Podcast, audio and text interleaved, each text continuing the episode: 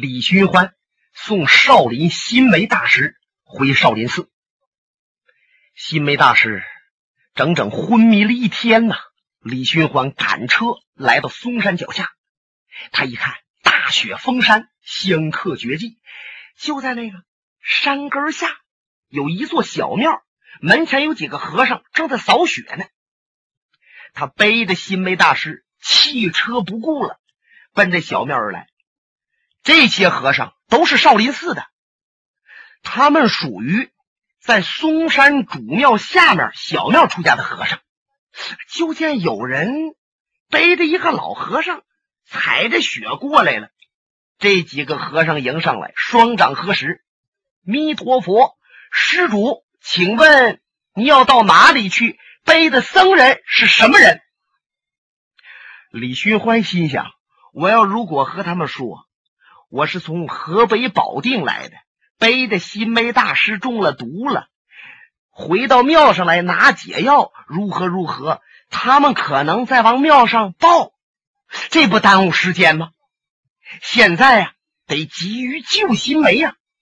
想到这儿，李寻欢慢慢的往前一凑合，来到切近，突然间凌空而起，唰，在这几个和尚脑瓜顶上飞过去了。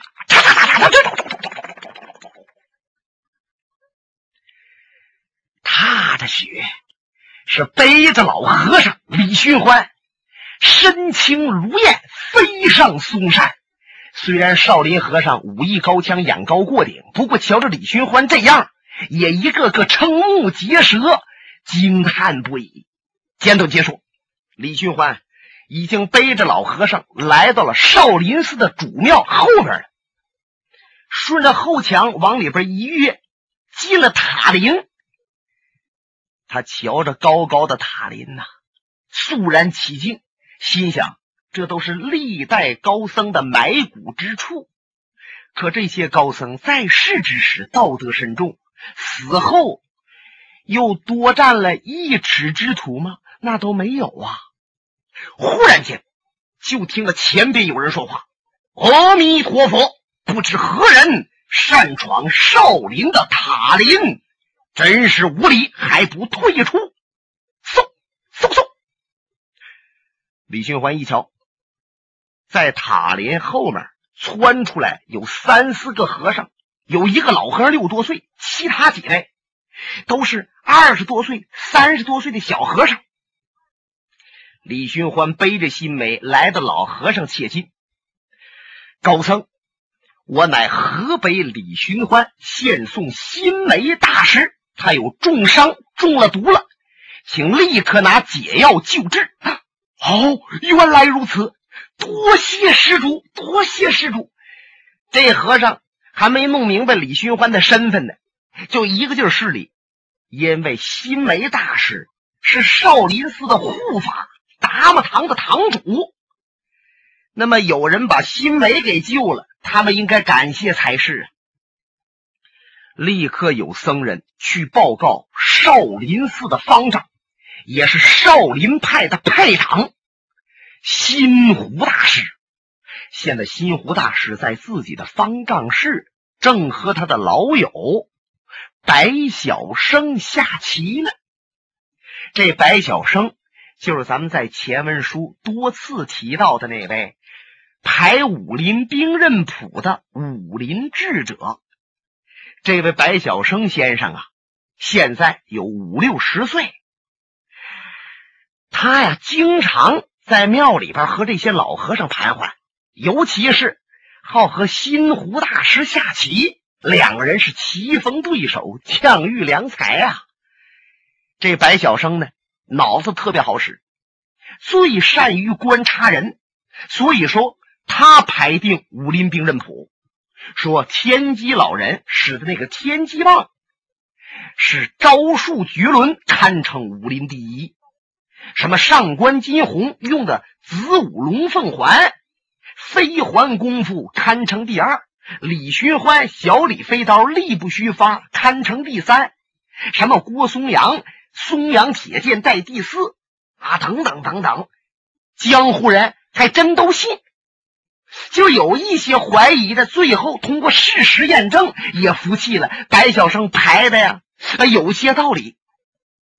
现在白晓生和新湖大师下棋，正下到警官接要的时候，小僧人在方丈室外边说话：“方丈，有河北李寻欢诉护法大师新梅回庙。”新梅大师已经中毒，身有重伤。哦，西湖大师把棋子儿一推，慢慢站起来。这白晓生白先生啊听到新梅受伤了，中了毒了，他的心中一动。再一个，他一琢磨到李寻欢这个人，两眼不由微微一亮，心想：这李寻欢胆子可不小。他竟敢来少林！原来李寻欢被别人认定为梅花道的事儿，已经有人飞鸽传书，就用鸽子带书信传到嵩山少林来了。他们都知道，现在新梅和弟子们押着李寻欢，正渡奔嵩山少林寺，要将李寻欢废在少林，为武林除去一害。因此，听到李寻欢什么带着新梅来庙了。他们既感觉到意外，又有一些吃惊。这个时候啊，有一些僧人把新梅大师抬着送到藏经阁来了。新梅大师在庙里的时候，他经常在藏经阁里边休息，里边有一张床，还有两个大蒲团，因此现在把他抬进来。有心术和新建几位师弟，赶快给他吃解药，又给他点穴道。紧急救治，新湖方丈由小僧人引领着来见李寻欢。李寻欢就站在院落当中，往四下瞧着，瞧着这威严的大殿，他就有一种神游外的感觉。对于李寻欢这样舍弃功名、厌弃凡尘的人呐，瞧这庙啊！就感觉到很欣喜，看来李寻欢也和佛有点缘，要出家当和尚啊。新湖来到李寻欢切近了，李寻欢还没有转过身子来。你看，新湖早就知道李寻欢的名，不过这还是头一次见着他。他真想不到，就这位既懒散而又潇洒，萧疏却沉着。充满了文人气质的骆驼客，竟是名满天下的浪子游侠。他在后面施了一礼：“阿弥陀佛，贫僧新湖与李施主有礼。”李寻欢转过身来，抱腕拱手：“大师，弟子久仰大师的威名。”今日相见造访，打扰了。哦，李施主，我听说你把我师弟给救了，我少林寺对您表示感谢。现在，请您到一屋中休息，我去看看我的师弟。大师，请别客气。小和尚领着李寻欢奔别的屋子来，新湖大师去看望师弟了。可是没过多长时间，帘子板吧嗒一挑，李寻欢一看，新湖在外边进来了，后面还跟着这位武林智者白晓生。在十几年前，李寻欢见到过白晓生，现在相见之下，两个人都把对方认出来了。不过他们俩呀都没有搭话，李寻欢就感觉到有点不对路，怎么这个新湖大师？脸色不正呢，方才跟自己还很客气，现在怎么着？脸上好像罩着一层寒霜。大师，新梅高僧已经缓醒过来了吗？大师那脸上的肌肉啊，就来回一抖动，还没等他说话，旁边白晓生答话了：“ 李探花。”你不愧是聪明绝顶、惊世骇俗啊！做出来的那个事就与常人不同。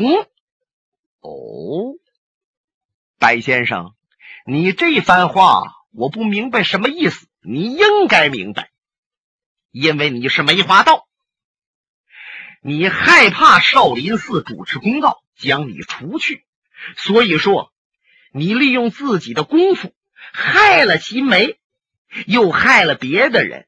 可是呢，你还让新梅大师有口气儿把他送回到少林寺。你认为，你这样一来，就说明你不是梅花道，新梅也不是你害的，那么少林寺就不会和你为仇作对了。嗯，白先生的意思，我是梅花道，哼。您不是梅花道，哪位又是梅花道呢？那我是梅花道，为什么不逃之夭夭，远走高飞呢？这就是李探花聪明的地方，因为你清楚，你作恶多端，杀了百十多号人，里边不乏武林高手。少林派主持正道，现在要对你出击了，把你擒了。那么，即使你半道脱逃而去。少林南北三千弟子，江湖上九九八十一门的剑侠群起而攻之，你就逃得天涯海角，也是难逃法网啊！李寻欢看着白晓生，盯他半天没做声，心想：我过去对这位啊印象还真不错，尤其是我琢磨着他排那个武林兵刃谱很有味道。可是现在我一看这小老头，怎么从心里边厌恶呢？你要如果有我做梅花道确凿的证据，也可以，就这么凭着自己的脑子胡猜，这个真是令人一笑啊。李寻欢不理他了，回头瞧着新湖大师，高僧，我是不是梅花道？我害没害新梅？那么。等新梅大师缓醒过来的时候，你问问他，不就清楚了吗？李寻欢这么一说，就见新湖气得哆子上了，胡须乱摆。弥陀佛，你你你知道新梅永远醒不过来了，你才这么说。哦。您的意思是，我的师弟新梅已经圆寂了。呀！李寻欢一听此言，就感觉到自己的心呐，一个劲儿往下沉，浑身冰凉，四肢无力，向后一退，一屁股就跌坐在椅子上。怎么，心梅死了？他不应该死啊！虽然他中了毒了，可是他内功极为深湛，一时半会儿他不能咽气。再者，我还点了他几处穴道，帮他解毒。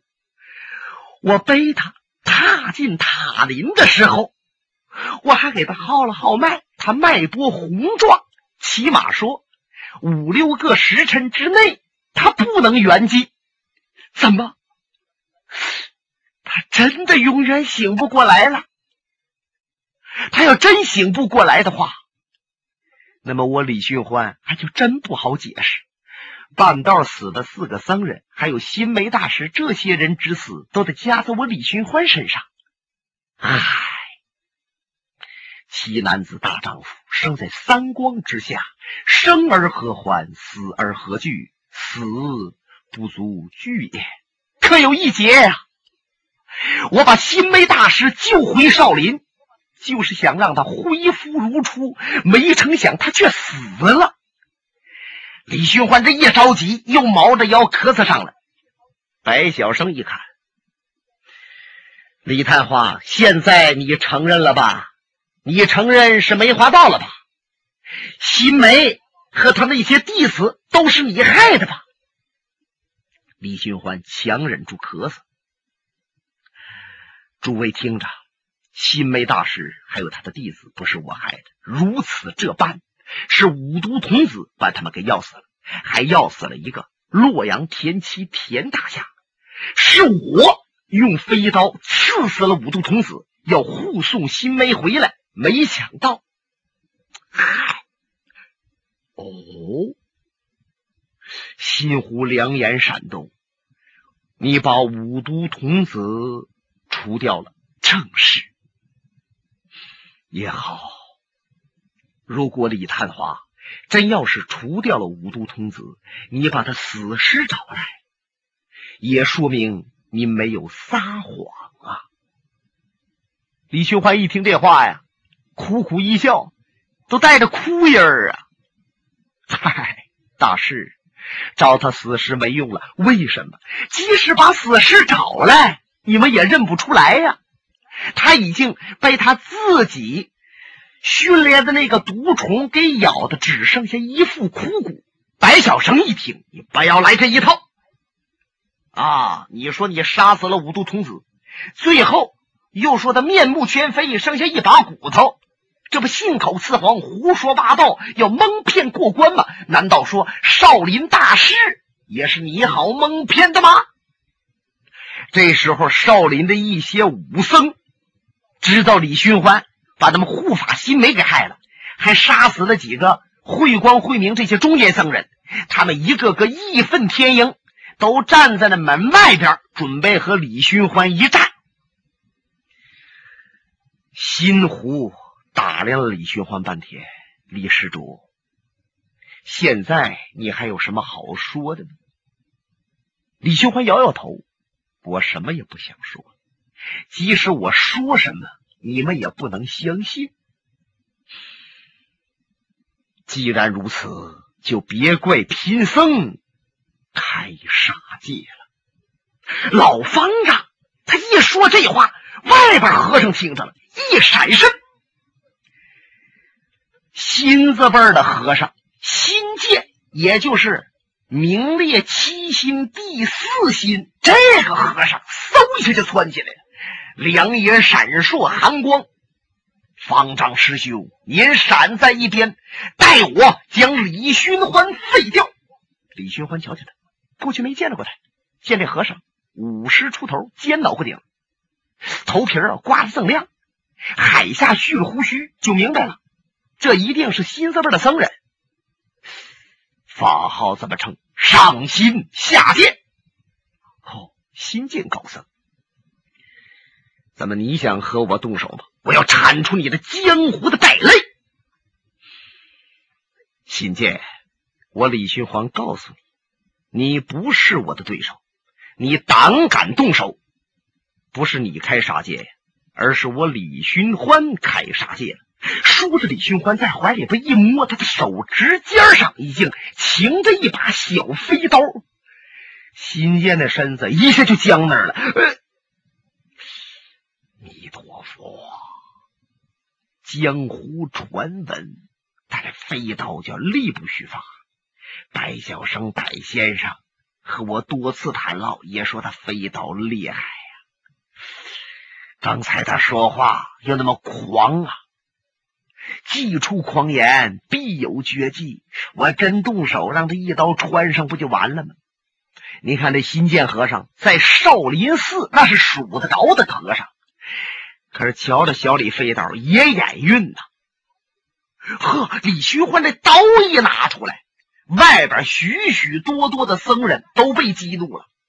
方丈，他飞刀有什么了不起的？难道说我们少林还怕他吗？来呀，各位，咱们都动手！李寻欢顺着窗户往外瞧了瞧，看来少林寺不愧说名头大，人也多呀。无论江湖上什么样的高手，人家少林派真要一拥其上，嘿嘿，也别说小李飞刀啊，你就是神刀，今天也得栽在这地方。新湖方丈一听，李寻欢，你认为我少林寺是以多取胜而成名吗？他向后一挥手，各位僧人，你们都退下。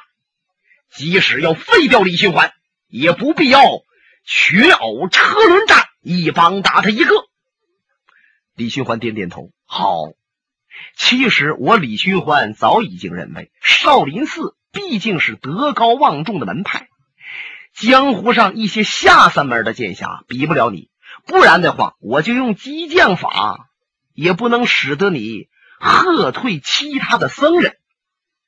高僧啊，我还望你明察秋毫，能够查准了李寻欢是不是梅花道，新梅到底是谁害的。那么，真要查中是我，你杀我，我没含怨。可是现在我是天大的冤屈。新湖一摆手，李施主不要说别的了，来，请到外边。白晓生一看，方丈，防被李寻欢跑了。我看他的轻功也不错。李寻欢拿眼角撩了撩他，白先生。我李寻欢在没有澄清这件事的时候，你就拿八抬大轿抬我走，我也不走。说着话，李寻欢把这小飞刀唰啦往袖子里边一打，他背着双手，慢悠悠的顺着这屋子里边出来了。再一看，呵，有百十多号少林的僧人，手中拿着戒刀，拎着棍棒，围成一个大圈形成个包围圈呐。你李寻欢就真是想逃跑的话，也是难上加难。再看少林新字辈的老和尚出来好几位，什么新竹、新灯、新普，还有刚才闯到屋子里边这个新剑，他们这几个老和尚呢，形成一个小包围圈，把李寻欢圈在当中。李寻欢是瞧瞧这个，看看那个，扑哧乐了。这时候。见白晓生在旁边啊，从怀里边掏出一个本儿，打开这小本子呀，然后又拿出了一个笔，不知道在上面啊划了什么玩意儿。在他写什么的时候啊，面目凝重，显得特别认真。李寻欢哪里知道啊？原来白晓生把梅花道自从出道这一年多来害的那个人全都调查明白了。此人是男是女，多大岁数，住在什么地方，都在他的小本记得是清清楚楚。可以说，这个本子就是梅花道的血泪账。以后就拿这本儿找梅花道算账的。现在他们认准李寻欢是梅花道。那么李寻欢又害了少林和尚心梅，哎，把害心梅这事儿也得记上边。李寻欢瞧着他系完了，掖在腰里边，然后恶呆呆的瞧着自己。李寻欢就琢磨：我怎么第一眼见着这个白小生，就感觉到他这个人心中琢磨着什么事儿，有点不正常。不过到底是什么事儿，一时还猜不透。李寻欢手中托着小刀，往四下看着。各位，虽然别人说我力不虚发，每刀必中，可是我这刀啊，也就是一把吧。真要是扔出去，第二把刀也就没了。所以说，大家尽管往前上来，请请。可是新湖摆手，告诉新剑、新竹、新灯、新谱师弟，你们给我退在一边。新剑一看，方丈师兄，您怎么能够？用您的万金之体去和李寻欢相对，弥陀佛，我佛有言，我不入地狱，谁入地狱？这老和尚啊，确实是心地慈善，即使他恨李寻欢，要给西梅报仇，他也不想让一些人都上来打李寻欢，那样一来呀，给少林砸牌子。他也不希望别人挺身走险，无论怎么着，他是少林头块牌呀。他要亲自和李寻欢单打独斗。就见这老和尚啪一撩衣襟，把灰色的僧袍掖在罗汉骨当中，用手一分，雪白的银髯系在一起，成了一个疙瘩，然后掖在这个领子里边，浑身上下收拾的挺当利落，站在李寻欢的面前。李寻欢一看，大师。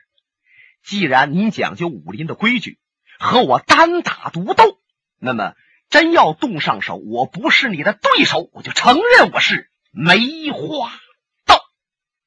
本节目由哈尔滨大地评书艺术研究所研究录制。刚才播送的是长篇评书《多情剑客无情剑》。